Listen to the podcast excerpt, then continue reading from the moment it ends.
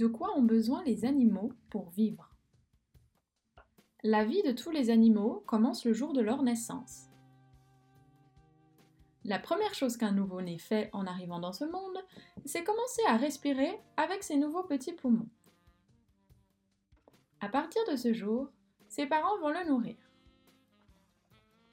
Le bébé va alors grandir et devenir un enfant en bonne santé.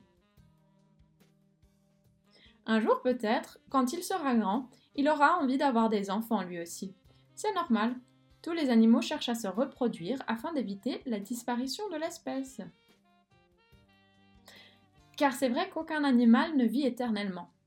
Quand le temps aura passé et que de nombreuses années se seront écoulées, le corps des animaux tout entier va commencer à se fatiguer. Il vieillit. À la fin, il arrête complètement de fonctionner.